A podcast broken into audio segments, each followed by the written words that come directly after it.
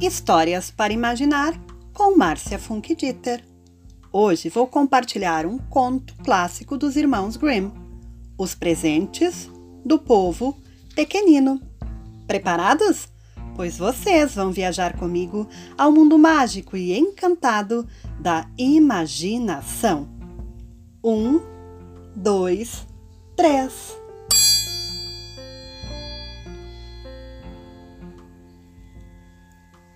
Houve uma vez dois companheiros, um alfaiate e um ourives, que viajavam juntos pelo mundo.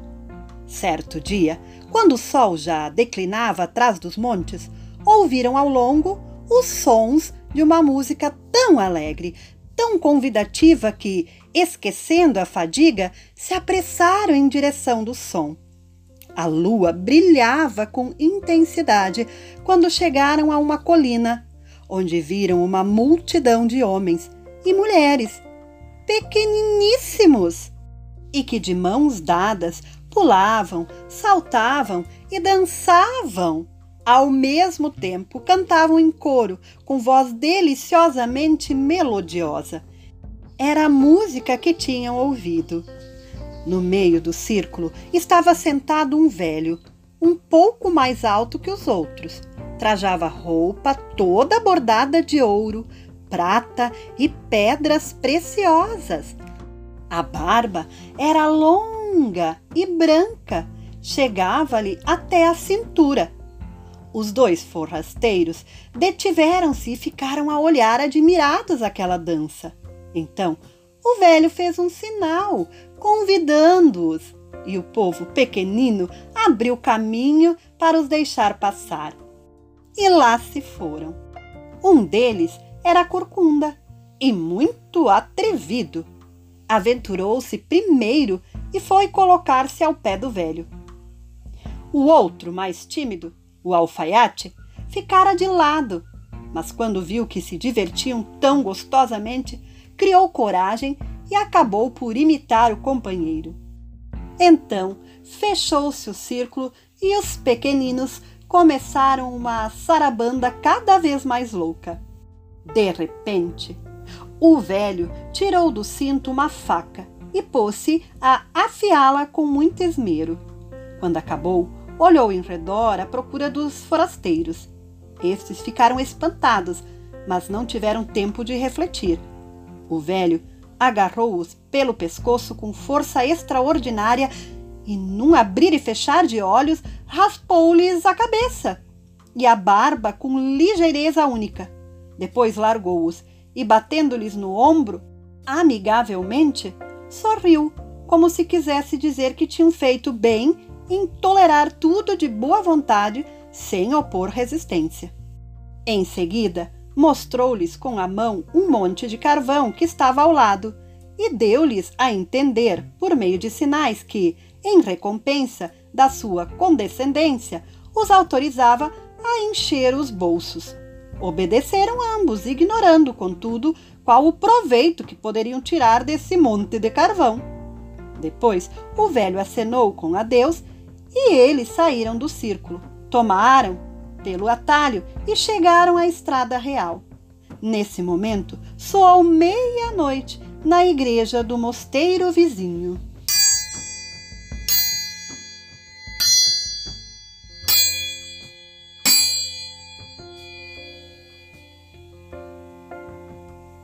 Mesmo instante, cessaram os cantos e as danças, e toda aquela gente miúda desapareceu, restando só a colina banhada pelo luar prateado. Os dois viajantes acabaram por encontrar uma hospedaria. Estavam tão cansados que se deitaram na palha, cobrindo-se com os gibões, esquecendo de tirar os carvões do bolso. Acordaram pela manhã muito cedo com a sensação de um grande peso a entravar-lhes os membros. Era simplesmente o peso enorme que tinham nos bolsos.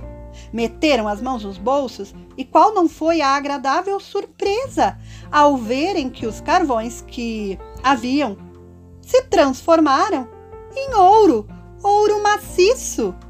e, com grande alegria, notaram que os cabelos e a barba tinham crescido novamente. De pobres que eram, estavam agora muito ricos. O corcunda, ambicioso e cheio de cobiça como era, tinha por instinto apanhado mais carvão do que o bom alfaiate e possuía duas vezes mais ouro do que ele. Um ambicioso, se tem muito, ainda quer mais. Lastimava não ter enchido também o chapéu e propôs ao amigo voltar à noite à colina para pedir ao velho um tesouro maior. Mas o alfaiate, de natureza modesta, respondeu: Não, eu tenho o suficiente. Volto para casa, monto uma alfaiataria e caso com a Joana. Assim se chamava a sua noiva. E seremos muito felizes. Quanto a ti, faze como quiseres. Se fores lá, espero ter aqui até amanhã. À noite, o corcunda levou dois sacos enormes e foi à procura do atalho que conduzia à colina. Lá chegando, encontrou novamente os pequeninos cantando e dançando, como na noite anterior. Muita alegria. Tudo se passou igualmente. O velho rapou-o e indicou-lhe um monte de carvão. E ele encheu os sacos até mais não poder.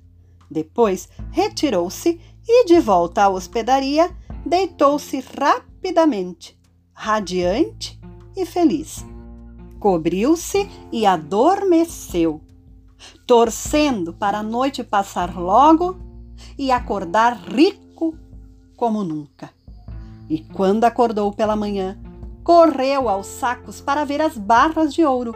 Mas qual não foi o seu espanto quando só encontrou carvões? Apenas carvões! E nos bolsos, a mesma coisa, ora! Quando voltou a si, da cruel decepção, pensou: Acho que foi apenas um sonho. Resta-me, porém, o ouro da véspera. Foi ao armário, onde o tinha fechado, belo metal cintilante, também se havia transformado em carvão cheio de pó. Caiu no chão, o coração despedaçado por dor insuportável. Levou a mão à cabeça para arrancar os cabelos e não os encontrou. Estava tão calvo como a palma da sua mão. Chorou de raiva, mas não chegara ainda ao fim das suas desgraças. Para compensar, a corcunda que tinha nas costas viera-lhe outra na frente. Então reconheceu que tudo isso era justo castigo pela sua cobiça e chorou amargamente. O bom alfaiate, que nesse tempo havia acordado, consolou-o o melhor que pôde, dizendo-lhe: Tudo não está perdido para ti. És meu amigo e meu companheiro de viagem. Viverás comigo e dar-te-ei metade do meu ouro. Com o que me resta, ainda sou mais rico do que nunca esperei ser. O bom alfaiate cumpriu a palavra, mas o pobre, o pobre corcunda, como castigo de excessiva cobiça, teve de aguentar pelo resto da vida as duas corcundas e usar sempre um chapéu para esconder a careca.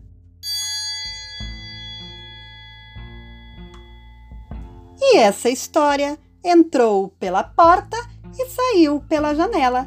Quem gostou, bata palmas para ela. Beijos e até a próxima história. Tchau!